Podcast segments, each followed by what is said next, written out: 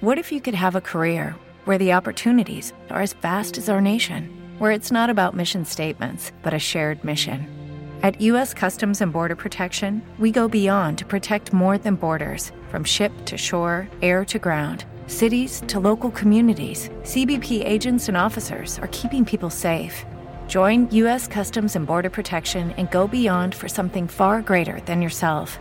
Learn more at cbp.gov/careers. Every day, we rise, challenging ourselves to work for what we believe in. At U.S. Border Patrol, protecting our borders is more than a job; it's a calling. Agents answer the call working together to keep our country and communities safe. If you're ready for a new mission, join U.S. Border Patrol and go beyond. Learn more at cbp.gov/careers.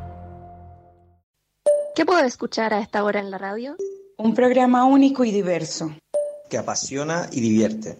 Donde se destacan las diferencias y nos enriquecemos con todas ellas donde podemos encontrar todos los colores y todas las culturas.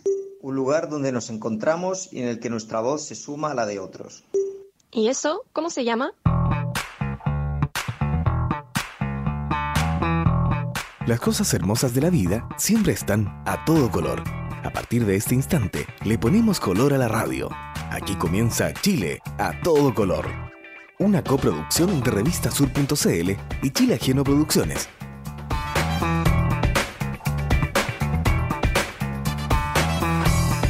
Hola, hola, ¿qué tal? Buenas tardes, bienvenidas, bienvenidos. Estamos al aire una semana más aquí en Chile a todo color. Ahí sí está marcando esto, yo estaba medio nervioso, pero marca. Eh, estamos aquí al aire con invitados en el estudio. Eh, voy a poner las cámaras para que nos vean. Primer, primer invitado que tenemos en el, en el estudio habíamos estado solo con, Virginia, ahora sí tienen micrófono. Tenemos, eh, a, eso. estamos cumpliendo los aforos. estamos, todos sanos. Estamos con los aforos permitidos. funcionando. Sí. Así que, bueno, hoy un día especial. Eh, lo presentamos a nuestro invitado. Sí, nos acompaña el, historiador Emilio Ugarte. ¿Cómo estás? Emilio. Muy bien, querido Jorge, Virginia, ¿cómo están ustedes? Muchas gracias por la invitación. Una vez más. Estamos para servirles. Nos, da mucha alegría tenerte aquí con muy nosotros. Agradecido, muy porque hace tiempo que, no, que estamos Jorge y yo no nos vemos la cara. Está bueno ver una cara más. Lo que es bastante, en vivo. Lo que es bastante decir, ¿ah? que estemos nosotros dos es bastante. Sí, es verdad. Pasamos un año a punta de. ¿De más Zoom? de un año. ¿De Zoom? Más de un año de, de sí, de cámara. De virtualidad. De virtualidad. Pero bueno, eh, hay un candidato que hizo. que hizo la oh. campaña completa. Hoy Apunte Zoom. Sí, y dio sus agradecimientos también. Y dio sus resultados. Oye, pero igual nos reímos. Yo, yo me río para no llorar porque de verdad fue como... ¿Cómo, cómo, cómo vieron, cómo viste tú este, este candidato como casi etéreo eh, eh, allá? A ver, mira, a ver, yo lo veo de la siguiente manera. Primero, yo aquí yo corro un riesgo, ¿ah? porque los historiadores somos muy malos analistas políticos, pésimos analistas políticos así que, el productor del programa. Así que vamos a correr el, riesgo. Eh, Hagamos de cuenta que, esto pasó 10 años atrás. bueno, eh, mira, es que a eso iba, porque el tema de París no es tan novedoso. Lo que pasa es que es llamativo porque la, la, virtualidad y todo eso y que saca un tercer lugar, pero él ya había competido en la elección antes. y la vez que, que compitió sacó un 10% de votos, o sea, aumentó solo dos puntos, no es tanto. Lo cual demuestra que hace mucho rato hay un electorado ahí que no, se no tiene la misma identidad tradicional del votante político en Chile, que siempre ha sido o izquierda con sus matices, o derecha con sus matices, o centro con sus matices. Es un electorado que se asume apolítico, lo cual sabemos que no existe, pero no importa. Uno lo que tiene que hacer acá es tratar de entender cómo funciona un votante. No ningunearlo ni, ni juzgarlo, eso es otra cosa. Ahora, eso uno lo puede hacer en privado, pero hay, que intentar entenderlo. Pero, como te digo, eso ya existía. Entonces, esto no es tan novedad. y me parece que tomarlo como novedad es justamente parte del fenómeno, no del problema, el fenómeno. Ah. ¿Ya? Eh, es un votante que, mm, que hay que salir a conquistarlo porque no tiene una identidad política definida. Se define en torno a necesidades. y en torno a una visión crítica de la política como una casta que se sostiene a sí misma. Entonces no importa mucho si tú eres de izquierda o de derecha.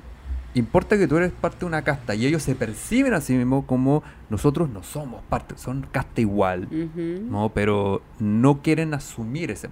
Y hay personas de ese, de ese mundo que hay gente de sectores populares o de sectores de clase media, que sabemos que la clase media es algo muy licuado, pero existe, y de sectores de clase alta. Entonces no puedes llegar a esos votantes con un discurso de clase.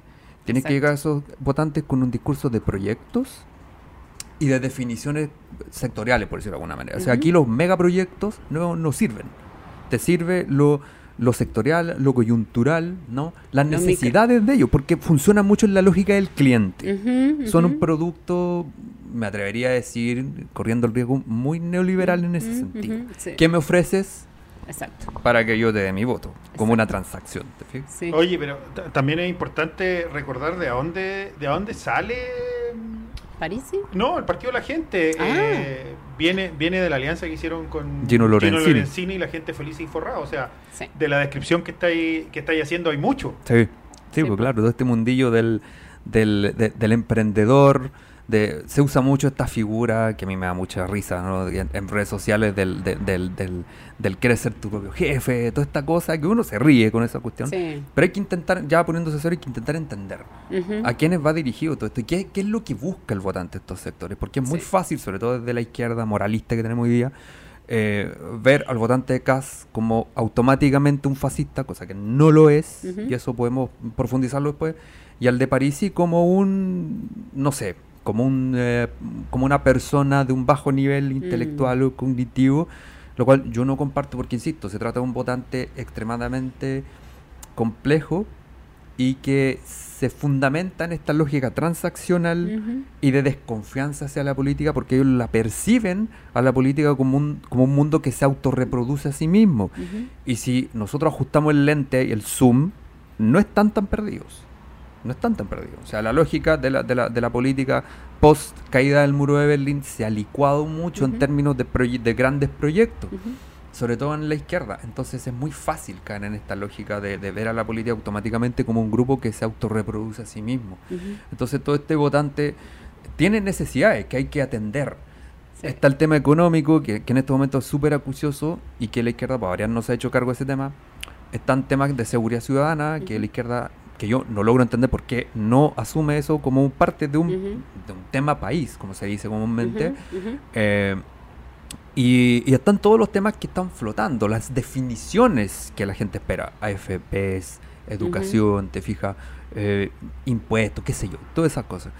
Entonces, de ahí surge, pero insisto en el punto y quiero ser súper majadero con esto, no es un fenómeno nuevo, porque ya hubo una elección donde París sacó 10% de votos, aumentó 2, es más o menos lo mismo. ¿Te fijas? Sí, de hecho, ese, esa, está bueno tener un historiador aquí, porque eso nos ayuda a refrescar la memoria. Yo no me acordaba cuánto cuánto había había sacado París eso fue en 2010 y en qué elección había sido. Exacto. Y sí me, me acuerdo que alguna vez eh, escuché, pero claro, era demasiado neoliberal para mi pensamiento, también lo debo haber desechado de inmediato. Pero mm, es bien bien interesante ver así en ese con ese ángulo que, que yo no, le había prestado atención. Sí, lo llamativo es que ha, hecho campañas de... Pero si uno, nuevamente, es riguroso, tampoco es tan sorpresivo. porque el hecho, el Parisi ha hecho algo que, acuérdense de mí, va a empezar a suceder periódicamente hablarle directo a su electorado. Sí. paseándose, perdonando la palabra, ¿Mm? paseándose la estructura formal, que son los debates, y contrastar opiniones. ¿Por qué? Porque hay gente que en la lógica actual, yo aquí bordeo lo, lo yo no soy conspiranoico para nada, para nada, para nada, no, no pero, pero eh, eh, intento pensar como el votante de estas personas, que solamente quieren que alguien les legitime claro, sus pensamientos, sus, eh, no sé cómo decirlo, sus conflictos, sus mm, prejuicios incluso. Pues. Y París se hace muy bien eso. Exacto. Entonces, esta lógica de los live y de toda esta cosa, los mm. bye boys, que puede ser muy gracioso para algunos, ¿no? Pero es hablarle directamente, es como, como, como, como esas religiones, ¿no? Que no tienen sacerdote, no tienen casta, le hablan directamente al Dios. Sí. Acá es un poco lo mismo. Yo no quiero, no me interesa lo que el, el candidato A y el candidato B, me interesa que este señor piensa como yo, me identifico con él. Si él me habla directamente a mí, tiene mi voto y los debates no me importan. Es un poco esa Oye, pero, pero te agrego un par de pelos más a, esta sopa. Em, lo de Parisi no es solo, o sea, el fenómeno no es solo él individual, no es un caudillo. O sea, eh, se lanzó a formar estructura. Es un partido. Y esa estructura empezó a cuajar. Con seis diputados. Hoy día tienen seis diputados. Sí. O sea, esa, estructura hoy día está. claro, y eso el, el 2013 eso no existió. No. Claro. Y quizá porque París dijo que quizá pensó que no era necesario, se dio cuenta que era una muy buena idea formar un partido, que de hecho ese partido lo forma Gino Lorenzini, ¿no? Y, París como que se lo hay, hay un problemilla. Se lo disputaron, claro. Y, y se da cuenta que, que los partidos como estructura funcionan, son funcionales. Quizá como, como su cuerpo más ideológico, teórico, conceptual está un poquito votado, lo cual para mí es un problema, pero como estructuras eh, todavía tienen un funcionamiento. Y así es como se convierte en un político. Eh, por, supuesto, o sea, o, sea, él ya era un político, pero tiene ahora una proyección, porque la influencia que van a tener estos seis diputados en la Cámara va a ser muy grande, porque el equilibrio, ellos van a funcionar casi como como, como, árbitros en muchas cosas. Ah, pues. Porque hay un equilibrio muy, muy mm, claro entre las fuerzas más progresistas y las fuerzas mm. más conservadoras. Y este mm. grupo, al no definirse ni progresista ni conservador, va a funcionar como un, como un factor de arbitraje. O sea, van a tener un poder muy grande para ser solamente seis dentro de una Cámara de 155. Miren, aquí nos escribe un, votante parisi y dice, eh, nos escribe Diego, desde el norte, según me, según me explica. Dice, la clave en París está en que no está abanderado por algún otro partido. Y eso a muchos nos representa, teniendo en cuenta el historial de corrupción y manipulaciones de los políticos con colores, con colores de partido. Por supuesto. Franco viene a representarnos a los que estamos asqueados de esta clase política. Y esa palabra asqueados no se toma en muy en cuenta eh, yo tengo más una fijación política, pues yo soy de izquierda, ¿no? Y me preocupa más mi sector. Pero no, no hay mucho hacerse cargo de gente que te dice, oiga, ¿sabes que estamos hartos de ciertas costumbres, de mm. ciertas... Por eso lo de Karina Oliva en la semana pasada fue particularmente grave, porque a esta persona, por ejemplo, que, te escribe, ¿qué se le puede decir con eso? Es como refrendar algo que, que, subyace al mm. pensamiento de este votante y que la, clase política chilena no ha logrado resolver. Eh, Mm, haciéndose muy o poco cargo del problema, creo yo. Oye, yo, bueno, eh, todo el mundo ayer eh, estuvo pendiente de, cómo fue creciendo la votación de, de Parisi. Yo no había visto los resultados con el 100% de las mesas, pero la distancia con Sichel fue... Poquísimo, como 900 votos. Sí. Y dejaron, dejaron en quinto lugar a Yanna Proboste. Sí, sí Yanna Proboste quedó en quinto lugar. 900 votos fue, fue, fue la distancia. ¿Se, ¿Se, imaginaban que, ya, perdón, que Yanna Proboste iba a quedar en quinto lugar? No, yo no. Sinceramente no. o sea, fue, fue muy parecido a lo que pasó con Carolina Goich en la elección 2017. No, mm. Carolina Goich también terminó en quinto lugar. Ah. Sí, pero bueno, Jasna Proboste igual tiene. Lo que pasa es que con la presencia de Proboste como presidenta del Senado y el rol que tuvo en un momento, yo dije, sí, puede ser que ella logre configurar una, una votación, eh, sobre todo después de la elección de gobernadores, donde ahí hay una, una señal que, que no se entendió, que la gente decía queremos cambios, pero calma. Calma, no tanto radicalismo, no tanta cosa, no tanta consigna, ni, tan, ni tanto infantilismo. Vamos de a poco, vamos, pero de a poco. Y, ese mensaje no logró cuajar por alguna razón. Entonces yo pensé que sí, porque Provost iba a tener una votación que le podía complicar más a Boric. Claramente eso no pasó por alguna razón que aún está por, por, por entenderse, pero creo que afectó la falta de una primaria porque la, la, digamos, la instancia que se hizo no tenía una legitimidad entre la población suficiente, o sea, la, participación fue muy poca. Entonces ahí ya se advertía que la votación podía efectivamente ser muy poca. Pero, pero ¿fue falta de primaria o fue, fue tardanza en la decisión? Las dos porque, cosas. Porque el escenario para Yanna estuvo, estuvo, o sea, la mesa estuvo servida durante un rato largo. Sí. Eh, pero ella no, se, se demoró en, en, tomar la decisión y, finalmente, eh, o sea, la demora también tiene que ver con, factores internos y externos. O sea, había una candidata de su partido que ya mm. estaba proclamada. claro. Eh, y además tenía que convencer a, a, sus socios, que sus socios en algún minuto trataron de estar en, en, la primaria del frente. En lo del otro. Yo creo que también afectó que la primaria oficial fue Masiva. muy masiva. Mm. Y, y el triunfo de Boric fue en la misma línea. Cambios, pero con calma. Entonces mucha gente se sintió identificado con eso. Entonces Janna Proboste al final para muchas personas no era necesario. Mm. Eso yo creo que afectó. Si Jaude hubiera estado ahí, yo creo que hubiera sido distinto. Más, equil más equilibrado. Ahí, ahí Proboste hubiera tenido mayor, mayor peso. Mm. Pero para mucha gente Boric es lo que es. Un socialdemócrata. Para mí es una izquierda moderada. Eh, no corresponde a esta caricatura eh, de extrema izquierda De porque, extrema. porque el Partido Comunista Chileno nunca ha sido un partido de extrema izquierda, nunca lo ha sido. Que el que sabe un poco de historia entiende lo que estoy diciendo. Además siempre ha sido un partido de- democrático a pesar de... Es- ha sido el partido De más cómo se lo leal. quiere mostrar. Ha sido el partido, yo no soy comunista para nada, lo digo al tiro, pero ha sido el partido más leal con la democracia en Chile en, el último, en los últimos 100 años. Y eso es algo que, que- que- que uno tiene que tener en cuenta. Eh, entonces no corresponde esa caricatura. Pero si Jadwe hubiera estado ahí y hubiera ganado la primaria, eh, Janna Proboste hubiera arrastrado más votación. Por un, tem- un tema de anticomunismo Sí. por- por- y, por, y por un tema también de que el, programa mismo de Jadwe adolecía, a mi juicio, de varios problemas. Entonces, eso como no se dio, Boris terminó ah, siendo mucho más transversal dentro Mm. del mundo progresista. Sí, yo estoy sorprendida. yo todavía sigo como eh, un poco en shock. Em, Te iba a contar la historia de Andrés Bello, ah, a ver, contá. del sorprendido. Y cuenta la leyenda ya. que Andrés Bello era bastante mm, minucioso en el uso del el lenguaje. lenguaje, sí, Ah. uf, más Se- que sé. ¿Se tomaba su tiempo? No, no, no, no. Por ejemplo, el voceo chileno Ah. es mal visto por causa de Don. Andrés. Ah, mira. Porque para Don Andrés el voceo es algo que no corresponde. De mala es algo educación. educación, claro. Ah, Claro, sí. entonces eh, cuenta la leyenda Mm. que un día la, la esposa de Andrés Bello lo, lo sorprende con su amante Ah, chupaya. en la cama. Ah, Y la esposa le señala, mm, estoy sorprendida. Ante lo que Andrés Bello la corrige y le dice, no, tú no estás sorprendida, tú estás estupefacta. El sorprendido soy yo. excelente. Es hacer riguroso en el uso del lenguaje. Virginia, por Muy favor. bien. Eh, bueno, hoy yo he escuchado muchísimo análisis, todavía mi cabeza estaba un poco eh, con turbiedad.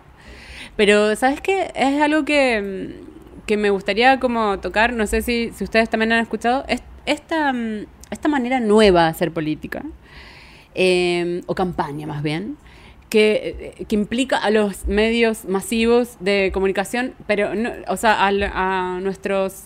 eh, YouTube, a nues- TikTok. exacto, a Facebook y Mm. esto. Eh, se dice, se comenta que eh, se ha utilizado mucho en campaña acá y también Parisi de estos Big Data para que te llegue esta información que, que se basa mucho en fake news. Eh, ¿Ustedes han sabido de, de eso? O sea, ¿ha- ha- ¿hay certeza de, de esa, de esa información? Yo lo que sí te puedo decir con experiencia propia es que Ajá. hubo varios días, yo uso bastante Facebook y recibí mucha propaganda de candidatos de la extrema derecha, Ujú. por el cual yo no escribo, no escribiría ni en 500 vidas y recibí todo eso. Da, da para pensar. no ¿Como a nivel fake news? ¿Así como cosas No, no, de no, más que- mentira? no, más que fake news, campañas Mi- de ah, políticos, tanto que eran curiosamente todos de extrema derecha, cuando yo siempre he sido de izquierda y Sí, no, no pues. entiendo. Sí. Y esas cuestiones, uh, claro, dan para pensar. Ahora, fake news no, no he visto, eh, eh, o yo no he recibido, por lo menos, por lo menos yo, no, no. no Pero, no sé si- ¿y, y tú, Jorge, que también eres O sea, yo hombre creo que el tema, el tema de, la, de las fake news no es, no es exclusivo de la, de la derecha y no ha sido, no ha sido tratado de esa forma. No, sé si se usó masivamente ahora con el tema del, del Big Data, eh, pero sí el, el Partido Republicano lo, lo usó lo usó bastante. De hecho, ahí hubo un, un juicio en contra del, del hoy diputado Gonzalo de la La Carrera, Carrera. Por compartir Ah. la Por compartir una información. por compartir en Sí. Twitter un- una información de un medio donde señalaban que Camila Vallejo había- apoyado el, sí, un gobierno. La pedofilia. No, la pedofilia. Eh, pero, pero creo que, que, este tema, también considerando la campaña y también aprovecho de preguntarte, Emilio, ¿Mm? este tema de las fake news también está, o sea, está de la mano. O sea, hay, hay, hay dos monstruos enfrentándose, y, digo monstruos porque esa es la caricatura que, que se crea del uno al otro. Eh, en un país donde la votación parlamentaria, que vamos a pasar a conversarla en un rato, demuestra que está súper repartida la torta y absolutamente ponderada. Entonces, eh, los medios de comunicación nos hablan de que casi como en esta cultura del espectáculo, como que es la pelea final, la pelea del siglo, el partido del siglo, pero pero pero eh, en un ambiente bastante equilibrado.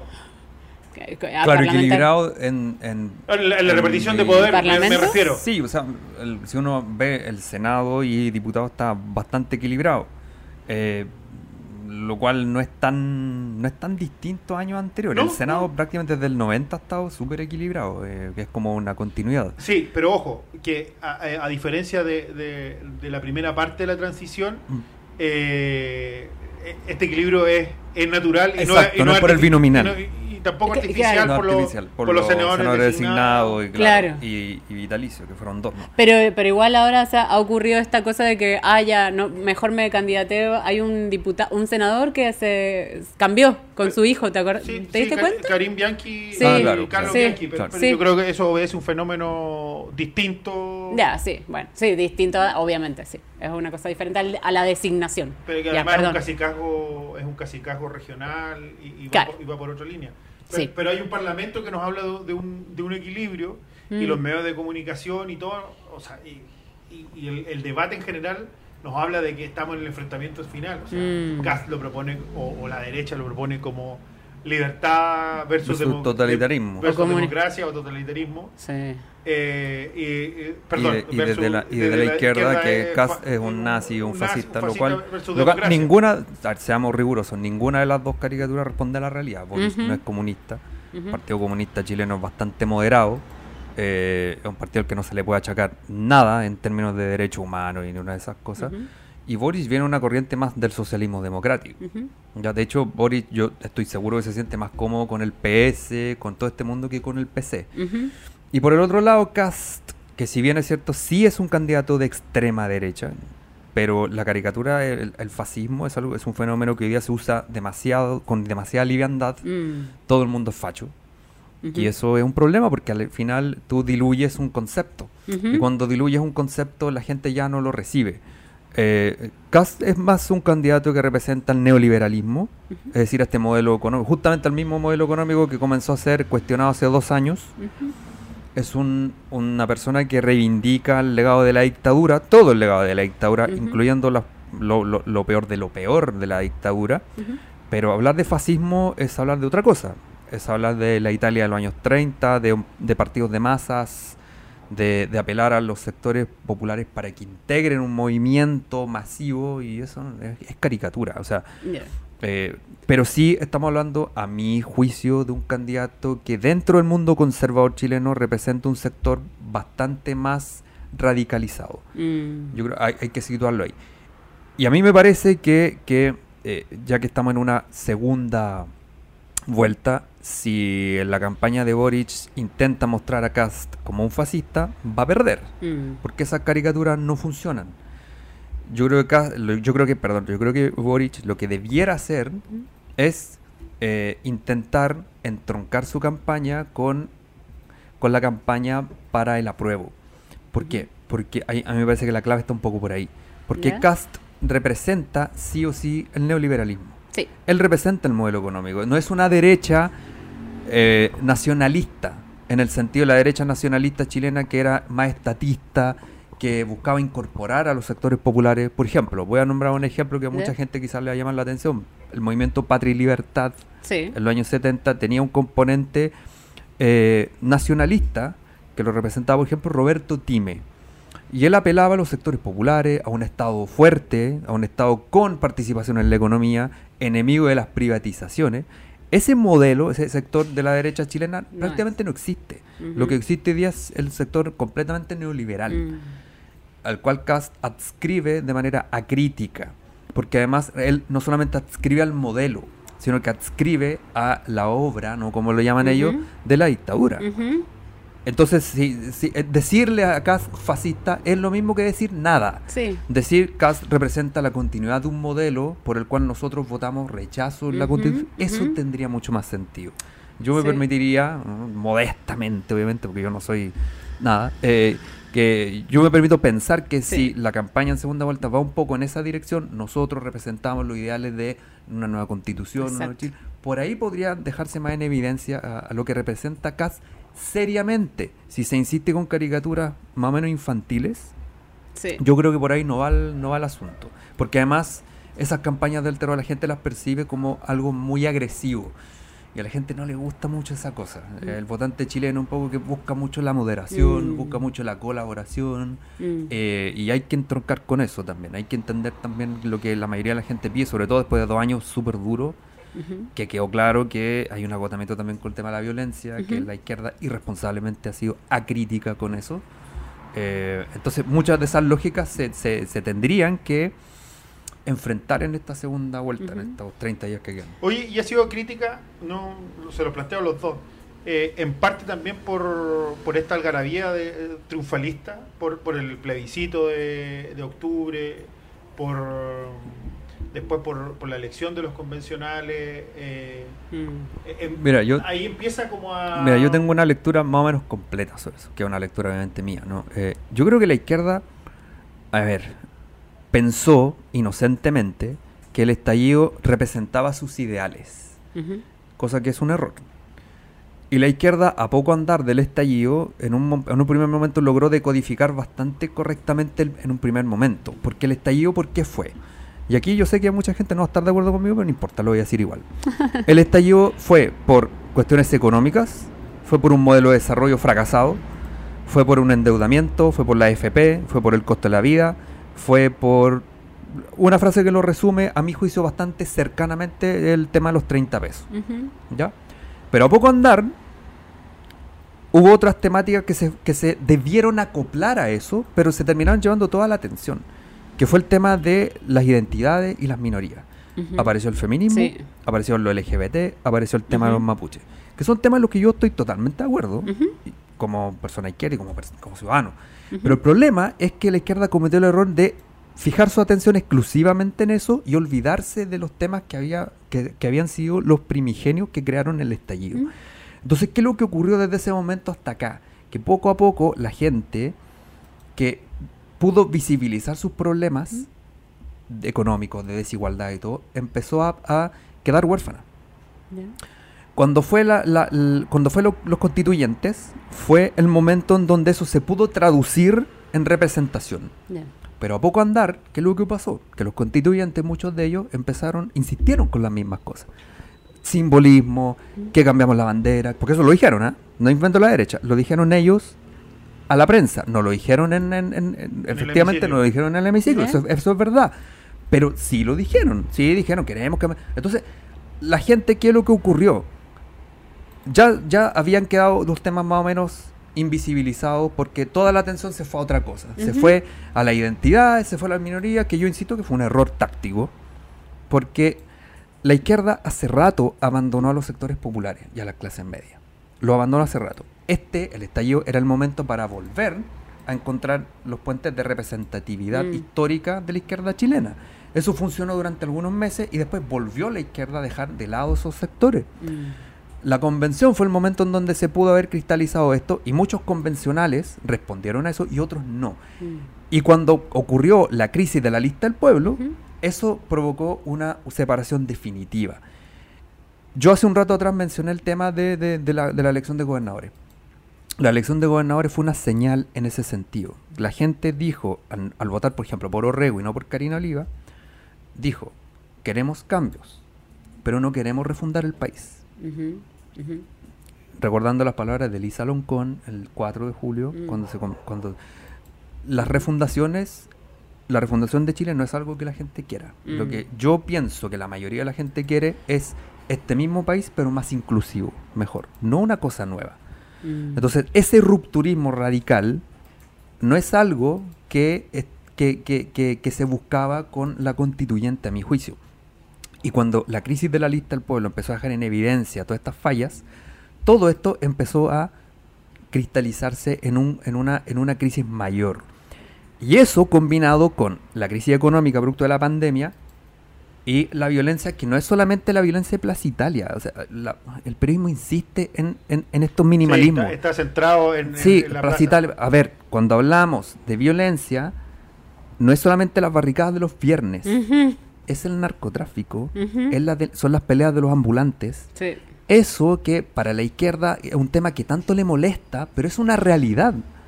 O, son, los vándalos, por ejemplo, el mismo 18 de octubre, lo que pasó en Quilicura. Por supuesto. Que, metieron una, una, una, micro al. Esas cosas en un momento.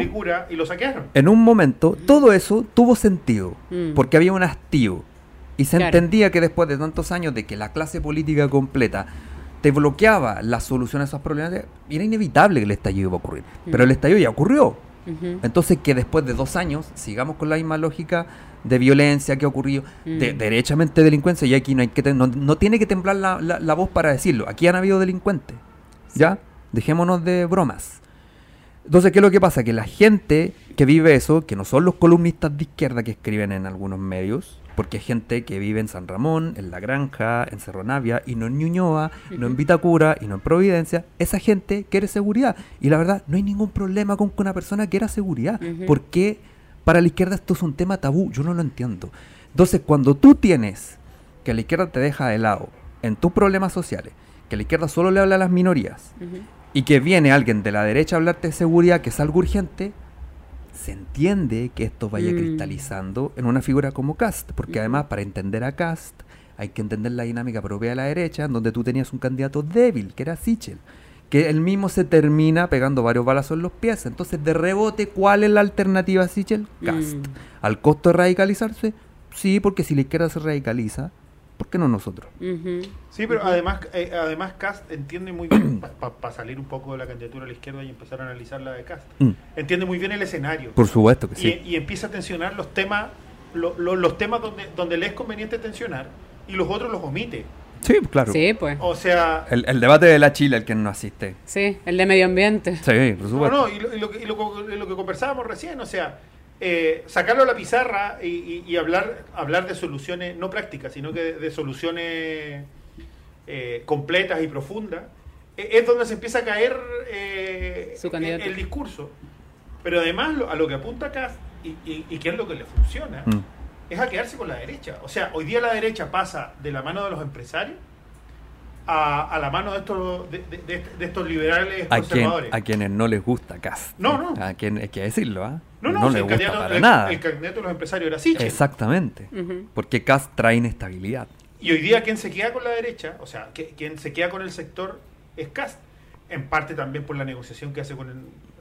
Eh, o sea, estamos especulando, pero mm. la negociación que hay con el presidente Piñera para conseguir el apoyo eh, y evitar la acusación constitucional. Claro. Eh, fue muy crítico cuando aparecieron los Pandora Papers, fue muy crítico el presidente Piñera y después bajó la bajó el, nivel de crítica. Pero lee, encontraron.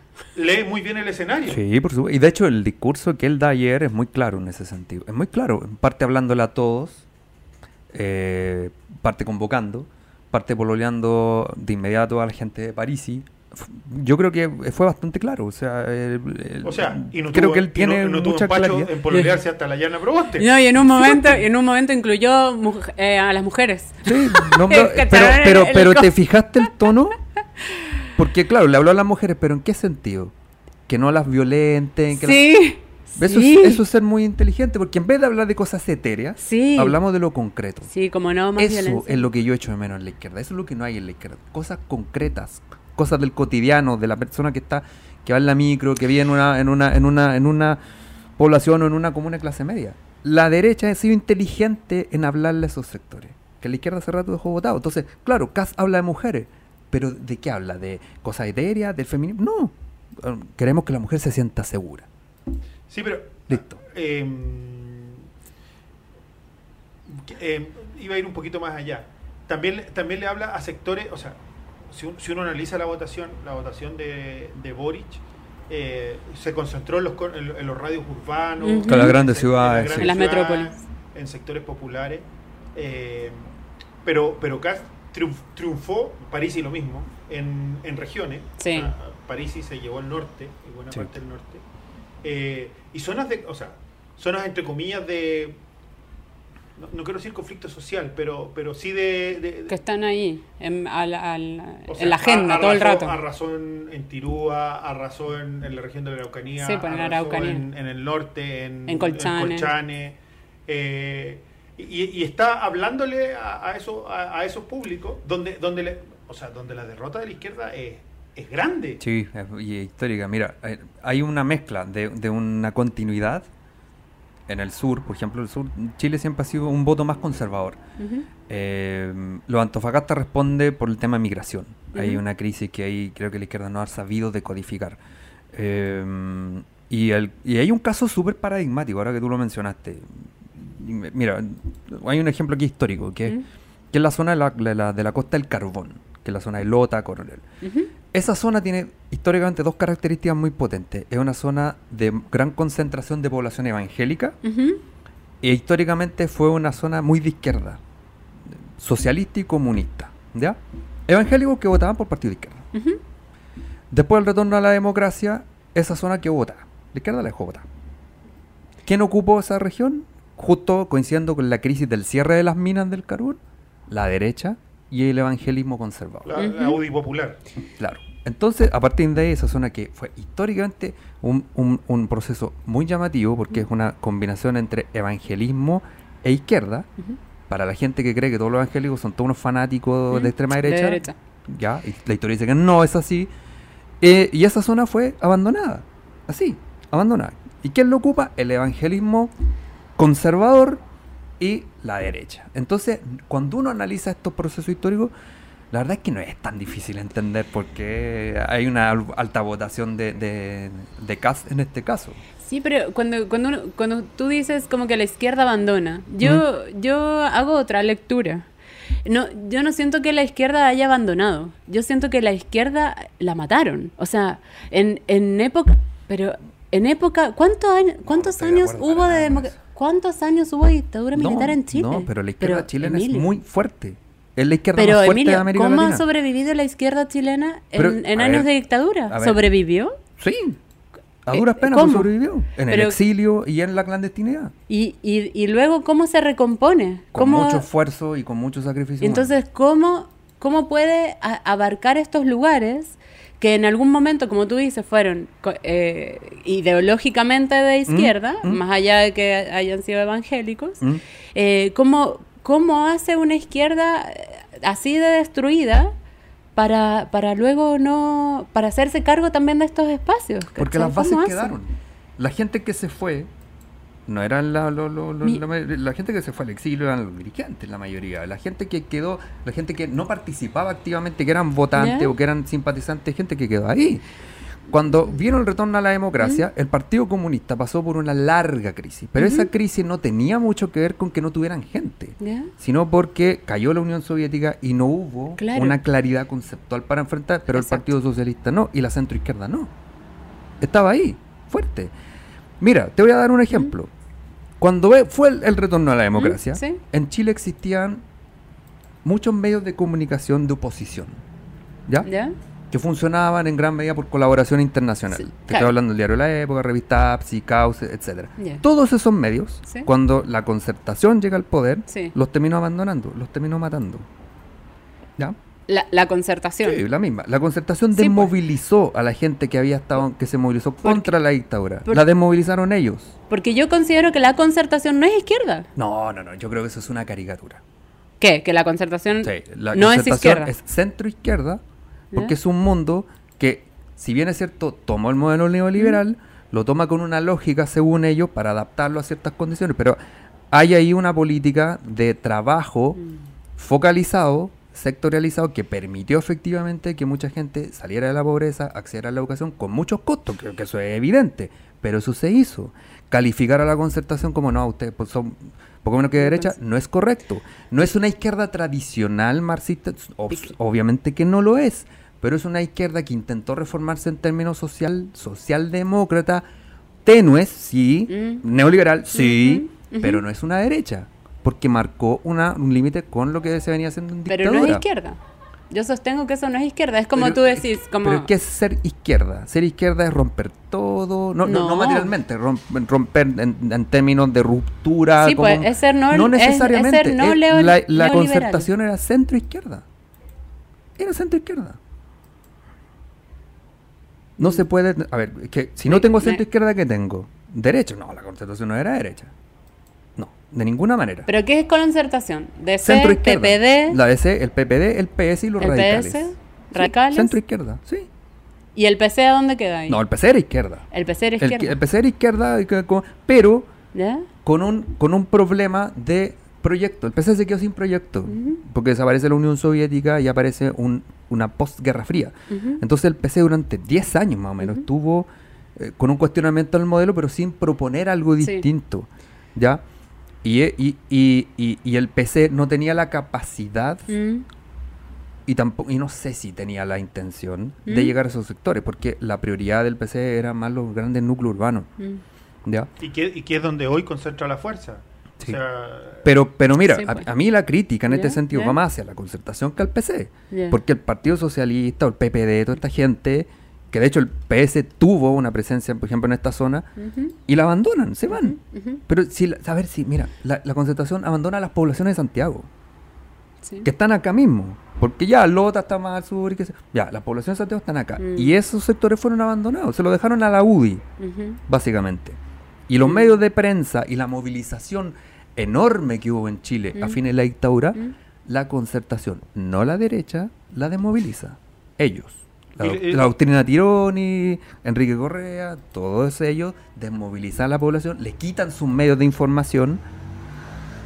Eso Sí, ocurrió. Y, y para volver un poco a lo, a lo que pasó ayer, o sea, la elección de parlamentaria demuestra un poco eso, o sea, la, eh, la centroizquierda se ve muy disminuida, o sea, eh, es la, la votación más baja que, que ha tenido en años, la AS se queda con ocho Y, y es, diputados. y es curioso eso, porque fíjate Mm. que es efectivamente así, y aún así la, la- la izquierda logra, eh, la izquierda moderada logra pasar a segunda fa- a segunda ronda, y, y el PC tiene dos senadores por primera vez desde, Desde el- la Unidad Popular. Sí, pues, desde la Unidad Sí. Popular se queda con dos. Entonces, por eso que es- es- cuesta a veces tener mucha claridad en, en- en los análisis. Sí, Sí. pe- pero- y además hay otra cosa que no tenemos que olvidar por ningún motivo, que es la participación. 44% de participación. O sea, hay un 47, casi 50. 47, Casi o sea, 50. hay un 50 y algo por ciento de abstención, que son votos que hay, se tienen que ir a pelear los dos candidatos. Y, y por ahí puede estar la, la Sí, decisión o sea, de la- pa- participaron. Eh, Yo no tengo la... Yo anoche me quedé con 44%, no sé si aumentó. 49,59. O sea, la mitad del padrón. No, no, espera. no. 48 había No, no. Está la mitad del padrón el que 47. buscar. Ahí sí, ahí sí. Es eh, 47,34, votaron 7 millones Ya hay 115 mil 52%, 52 de 590. infracción que hay que ir a buscar y convencer. Claro. En la elección de 2017 el 46%, cua- casi 47 votó. Eh, son como 100.000 personas más la- las que Sí. votaron. Lo que quería decir en, en la composición del Parlamento también, bueno, eh, el Senado en esta... Que, que lo tendemos a hacer en La- esta... creo que la derecha sacó la mitad, 25 exacto. Eh, el número que manejaba yo en la mañana. Sí, sí, porque el Frente 25, Social 25. Cristiano saca uno Claro, eh, eh, y Chile Podemos Más saca 24 Sí. y quedan con 25. claro. Haciendo esta, esta división tradicional. Porque hay que verlo independiente. Eh, Sí. bueno, son dos independientes, Son dos. una, Una Fabiola Campillay. y el otro es, eh, es- es Karim Bianchi. Uno y uno tendría que ser lo lógico. Pero, pero, pero los Bianchi en general se mueven. Ellos se mueven poner su. Ellos saben usar ese voto. Sí. Lo saben usar para definir pa- empate. Se, se mueven para lado y ¿De lado. dónde Tienen es? de Magallanes. no- Es de Magallanes. Ah, de Magallanes. Sí. Ah, ya. O sea, pero con una votación impresionante. Enorme, fue, sí. fue el, Y eso es Sí, sí, territorio de Boric. Sí, pues, Y ganó la derecha en, en, en, Sí, sena- en- en en senadores. Creo que ganó. O sea, yo sí. los dos. Sí, salió. No, no, no. O diputados. Los salió- dos diputados. y- No, salió la diputada de Convergencia Social, elegían tres. No, en senadores creo que salió, Salió- él y. Salió- sí, salió un, un senador en- eh, eh, de Renovación Nacional Sí. y salió Karim Bianchi. Bianchi, claro. Pero, pero claro, el cupo que se pierde es el cupo que tenía Carolina Goich Exacto, de la DC. de la DC. Claro. Eh, pero, pero el Senado queda absolutamente... Súper empatado. Súper empatado. Y, Eh, sin, y sin la excusa del binominal esta vez. Eh, claro, sin, sin, sin la excusa del binominal. Eh, y, y- y con bueno con la presencia de dos senadores comunistas Mm. y dos senadores regionalistas que también... Y un republicano. No, no, pero te digo en, en- en- en- en el Frente Amplio. O sea, son dos regionales. El Senado queda compuesto con, con dos senadores regionalistas, dos comunistas. El, hay un RD, que es el, el, el senador por Valparaíso. por Valparaíso, eh, que creo que hay siete del PS, ¿no? Son del PS, son. Senadores. La torre es el que estaba antes. Siete del su- PS. RD, sí. Ya. Sí, son siete del PS. Son siete del PS. Dos PC, Son dos PC, dos regionalistas, son cinco demócratas cristianos, cuatro del PP, creo. seis del PP. Seis del PP. Los radicales quedaron sin senadores. Sí. eh, siete, siete del PS. Queda, queda bastante igualado. Voy a sacar del tema, pero la paridad acá en el Senado. Mm. eh, Se fue a la vez. a la- claro. Eh, claro. sí. A, pes- a pesar de que sube la representación de las mujeres, Sí. eh, llega al 25, casi al 25%. ¿Ya?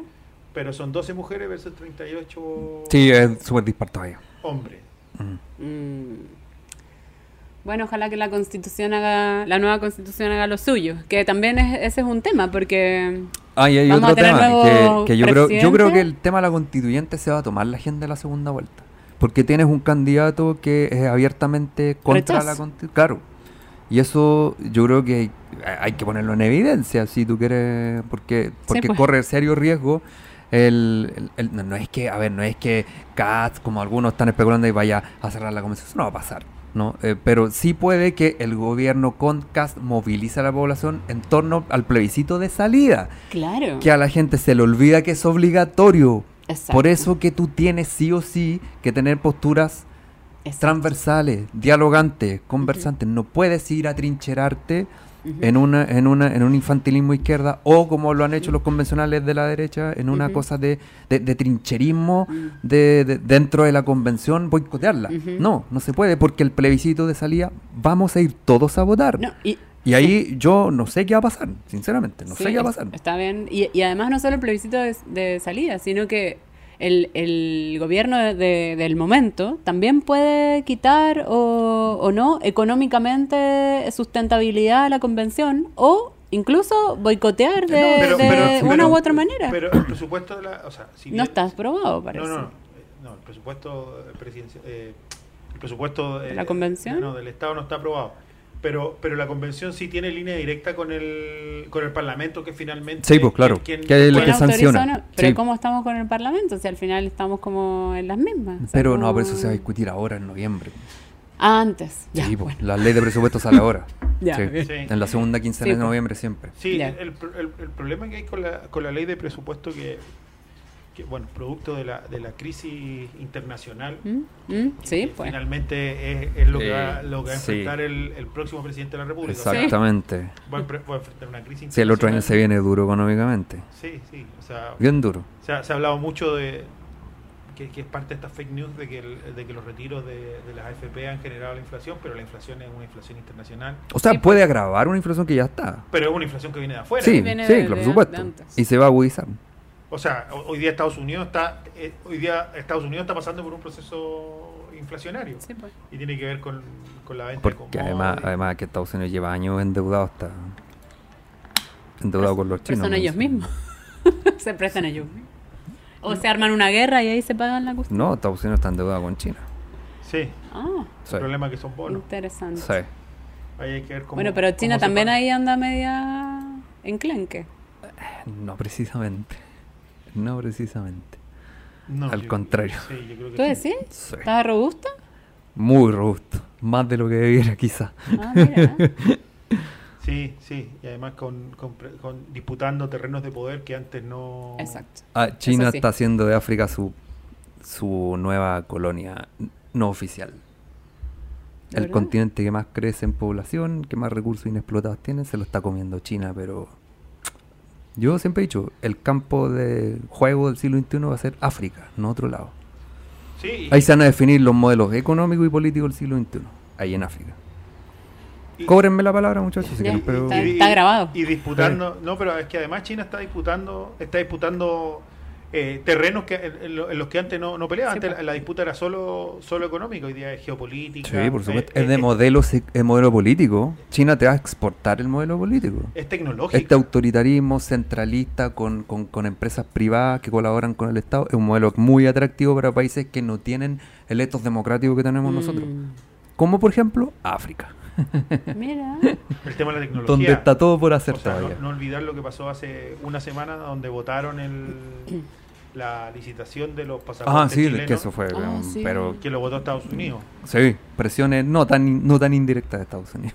Sí. Bastante No le digo. compren los pasaportes. O sea, lo votaron, dijeron que, que podían eh, rechazar, o sea, Se sacar, armaron- a, sacar Chile de la visa waiver Sí, y, y se echaron para atrás en, en, en la licitación que sí, porque era, al eh, consorcio si Estados Unidos te quita la visa era el tremendo quilombo. alemán. Ay, ¿qué- ¿De qué se trata esa visa? La visa waiver es una, una visa rápida ¿Ya? que entrega a Estados Unidos que tiene que ver mucho con de, de- de dónde es el pasaporte. Hay determinados países Ah. que están dentro de ese tipo de visados. Ya. Entonces es una visa que te la dan rápido, te la dan Una semana se demoraron para. Ah. Me la acaban Y, de dar. y- te la da- y te la dan para ir a hacer turismo, para hacer- trabajar, eh, para te- para estudiar. estudiar, para, para hacer un turismo. periodo de menos de 90 días. Sí, Ah, 90 días. ya, ya sé Ah, ya. Y, porque, y- no, porque no es para migrantes, no es para ir a estudiar. eh, Claro, es para ir es como- para, claro. Pero te ahorra el tema de un visado específico, el trámite. Ya, Tienes ya. que responder ciertas preguntas, pagar 14 dólares y te la dan. y te dan la O visa. sea, y no es una visa cara, eh, es rápida. O sea, sí, una semana. o sea. La dieron en dos días. No, perfecto. Y, y Chile está, tiene esta Sí. visa. sí, Sí. Chile está en la visa waiver, si no me equivoco, desde 2015 o 2016. Hace, hace un poquito. Sí, poco. O sea, un Y par de se- años se ya. tiene que Y- y, renovar, ahora pero- Estados Unidos dijo, si ustedes hacen, O llaman sea, a licitación No, a China. No, creo que haya sido así de explícito. Ay, ¿Tú crees que no? Probablemente No, fue. Yo creo que sí. No, no, lo que te digo ¿aló? es que yo creo que tiene que usar No, más no. tecnicismo. Sí, claro. O sea, hay, hay mucho que tiene que ver con, con, Claro, el- porque está con un la tema seguridad de los exacto, de pasaportes, acceso tecnológico. el Ah, acceso a la información. O sea, Sí. de hecho, lo que más cuestionaron de la licitación china y alemana ¿Ya? es que eh, la protección de datos personales. Sí, po. Bueno. Pero, por ejemplo, los, los pasaportes que actualmente tiene Chile, ¿quién se los, quién los, ¿dónde los compramos? Entiendo que son alemanes. El problema que tienen los pasaportes es que son los pasaportes más caros del mundo. No, De la- un, Al menos de la un zona. nivel No, no, son más caros que los norteamerinos. 85 lucas y 90 encima, lucas me costó, y encima cuando renové. 100 dólares. Sí, encima 100 dólares, claro. es muy gracioso porque si compras el de 30 páginas, ¿cuántos son? Cin- ¿50 Es el páginas? que tengo Oh, yo, por lo Ya, menos. pero hay tres páginas, 10 páginas de diferencia y hay Y un 500 costo pesos de diferencia. O sea, Sí. es como Sí, que es estamos... ¿Se acuerdan que hubo un conflicto de- terrible con el tema del... Bueno, es que no- ah, no- bueno, no pero Tiene que quería- ver con la tecnología. Ya, O sea, la-. Las excusas fueron tecnológicas y no.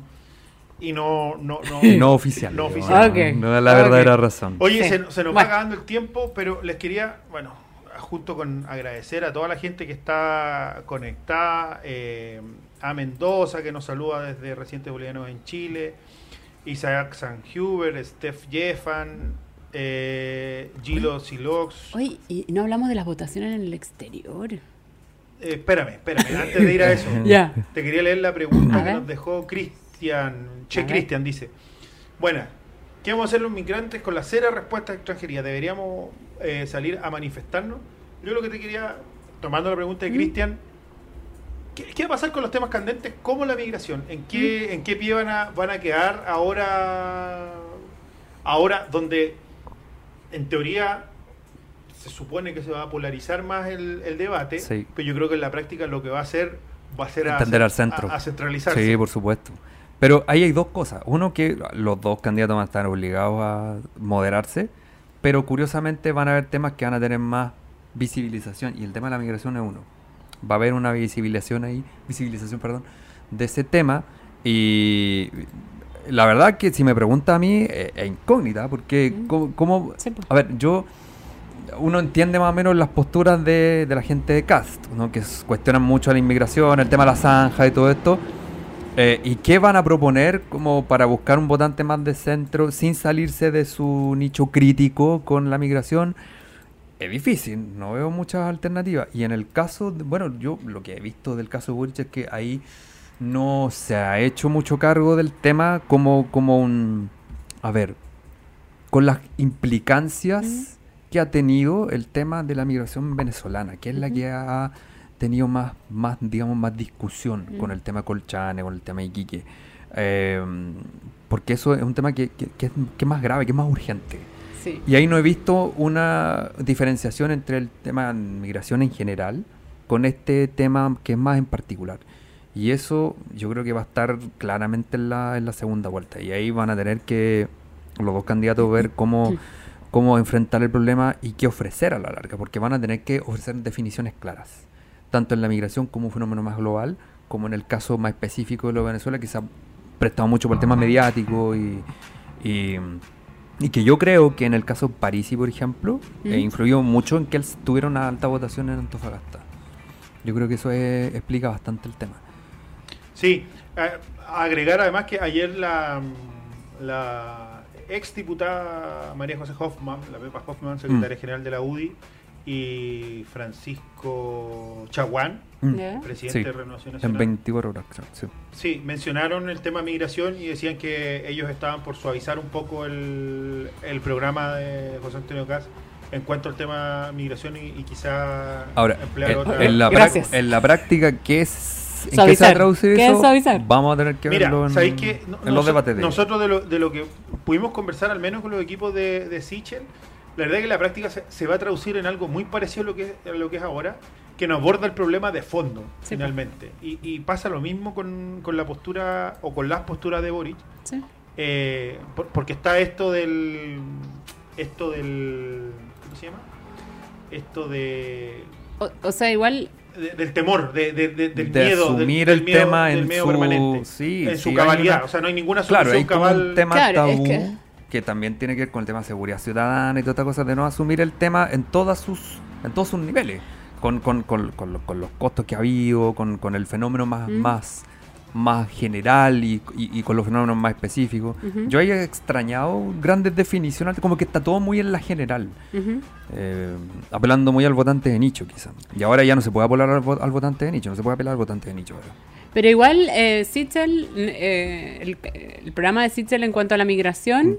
No, no hacía más que una extensión de lo que está haciendo Piñera ahora.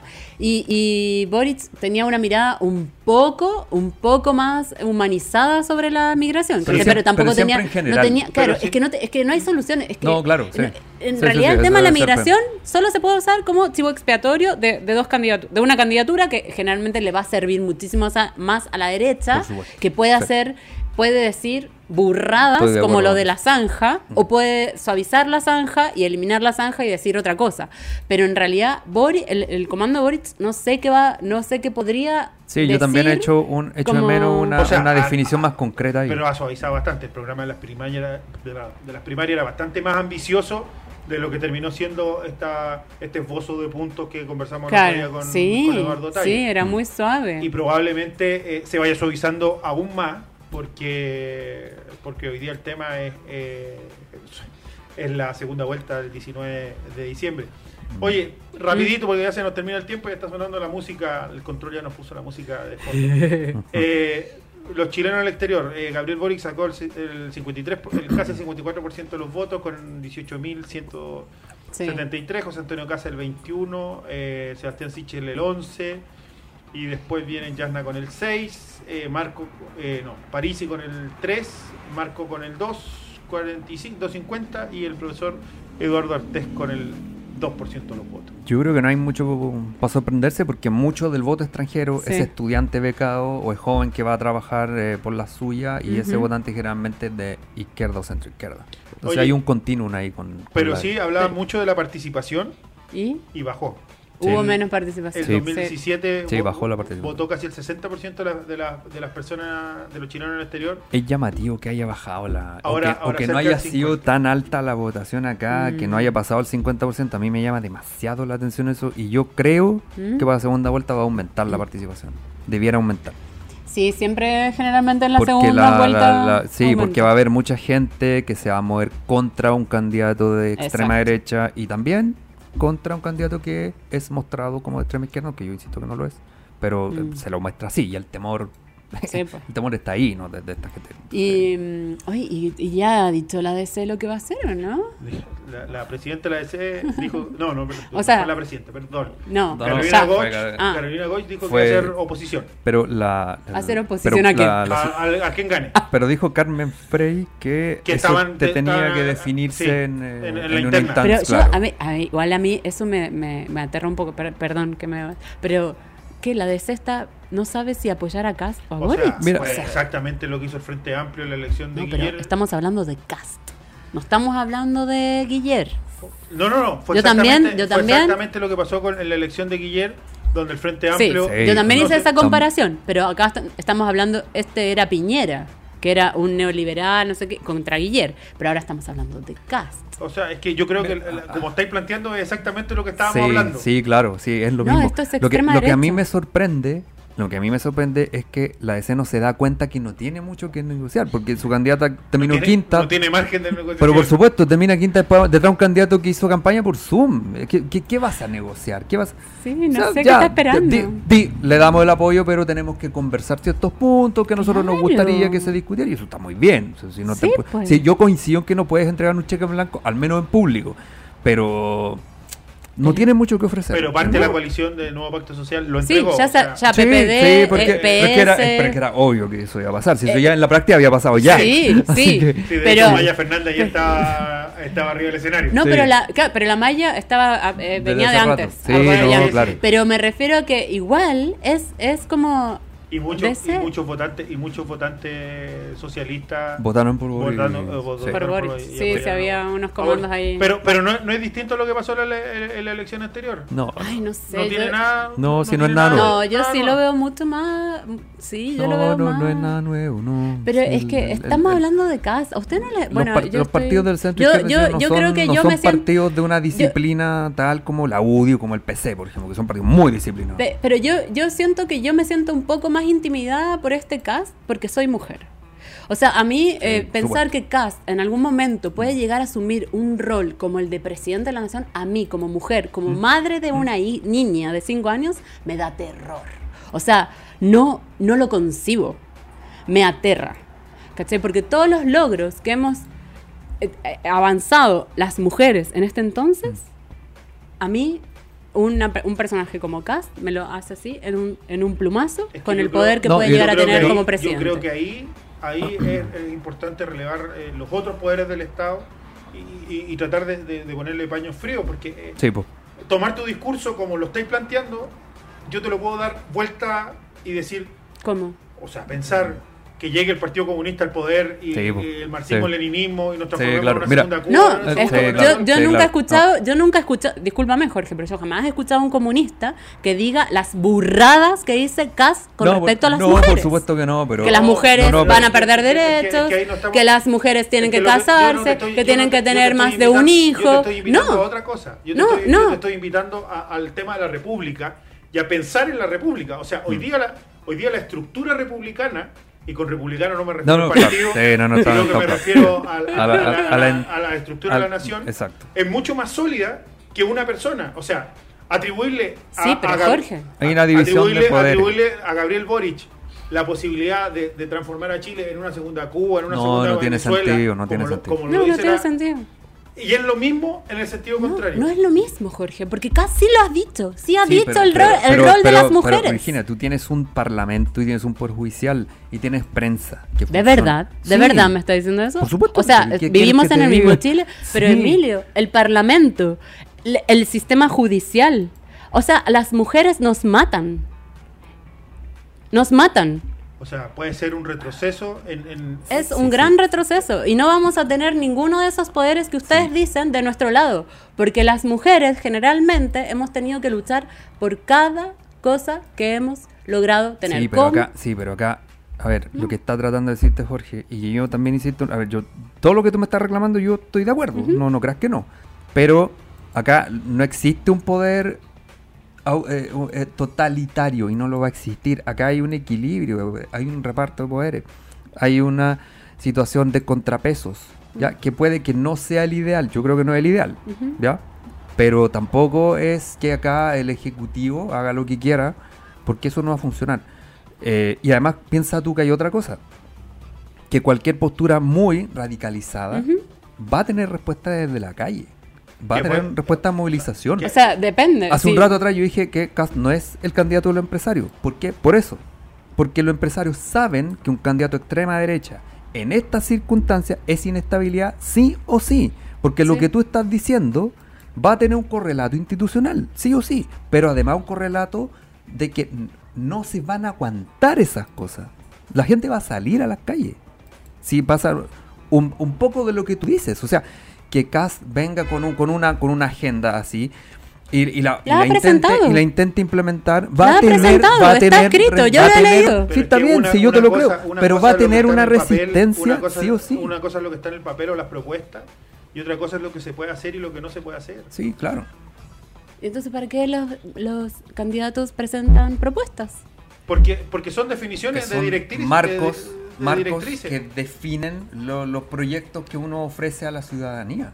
Pero esas cosas después tú tienes que llevarlas a la práctica con un parlamento, con una contraloría, con una constitución. O, puedes decretar o puedes hacer decretos. a ver, acá no se puede llegar y decretar cualquier cosa. Ah, ah no es como, no es en Argentina, Menem hizo un montón de cosas a base de, decretos. No, si acá no se van a hacer. Piensa tú que Piñera, eh, no, no, después del Estado Social, terminó entregando la constitución. Esto se terminó convirtiendo casi en un parlamentarismo de facto. Sí. O sea, pero si así. Y si no, y, si, y, te insisto, sé, yo, yo considero que mi. Te insisto en el punto, ¿ya? Si la institucionalidad no da, cosa que yo dudo, mm, mm. aunque insisto en que no es la, la, que me representaría a mí, está la fuerza de la calle y la gente no se va a quedar. No se va a quedar en la casa si tiene un gobernante que va a ser todavía más radical, mm. ¿no? En sentido conservador, porque venimos de un estallido. Venimos de allá con todo lo que conversamos, pero venimos de allá. O sea, aquí ya se cruzó un límite. ¿Te fijas? Mm. Y, el, y, el tema acá responde muy a una cuestión coyuntural. Si puede que si la elección fuera el próximo año, no, no, no, no haya pasado segunda vuelta. La elección también tiene un componente coyuntural, de momento. ¿Te fijas que también lo explica? Y acá la explicación es porque hay un montón de gente que se siente abandonada, está el tema de la violencia, está el tema de, de, de, de que genuinamente, e insisto en ese punto, la gente también quiere seguridad y no hay nada de malo en eso. Y lo ve, mucha gente lo ve en él. Y bueno, ¿qué, se, pues, le va a hacer? ¿no? Sí. Pero, pero yo insisto que... lo mismo digo.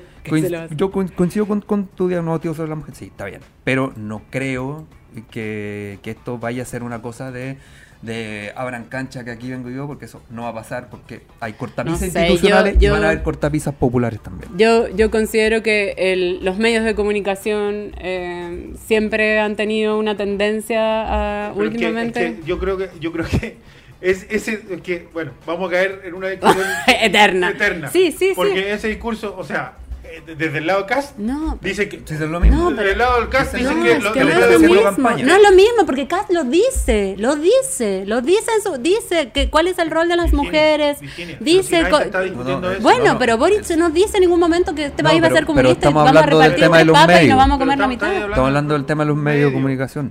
La gente de Cast dice lo mismo dicen que todos los medios están en contra de ellos. Sí y que son y que son marxistas leninistas que todos los periodistas son marxistas leninistas entonces, si caemos en ese debate, finalmente quedamos en un, diálogo de sordos porque nadie, va, nadie, va, a avanzar y, hablamos en base a la caricatura. Sí, claro. Bueno, igual no coincide.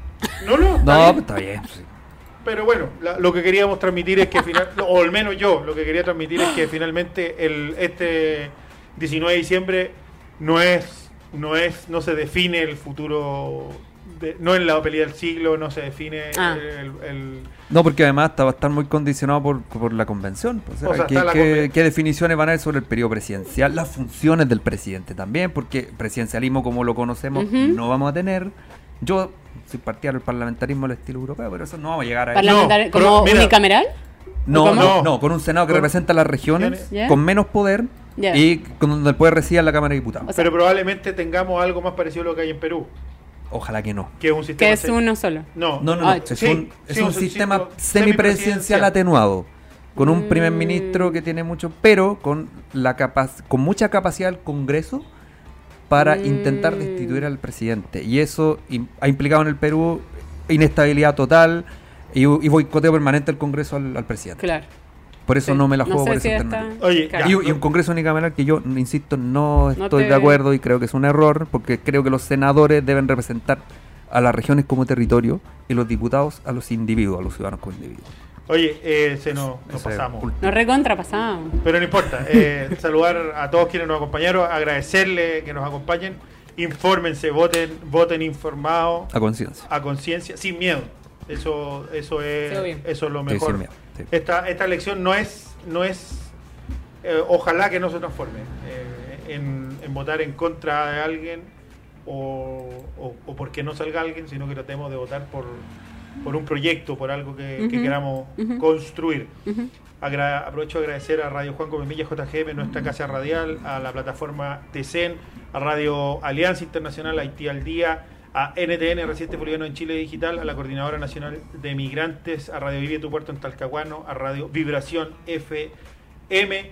Y si se me olvida alguien, les pido las disculpas, pero no estoy leyendo. Emilio José Ugarte, gracias por acompañarnos. Gracias a sí, ustedes, muchachos. bacán. Siempre, Virginia, siempre un gusto. Tengámoslo siempre, Se- Emilio. seguimos discutiendo Dale. lo que pasa. Cuídense. Feliz semana. Chao. ¿Se acabó? ¿Y qué hacemos ahora? Puedes compartir este capítulo en redes sociales. ¿Dónde lo encuentro? En Spotify, eBooks, Facebook, Instagram y por supuesto en revistasul.cl.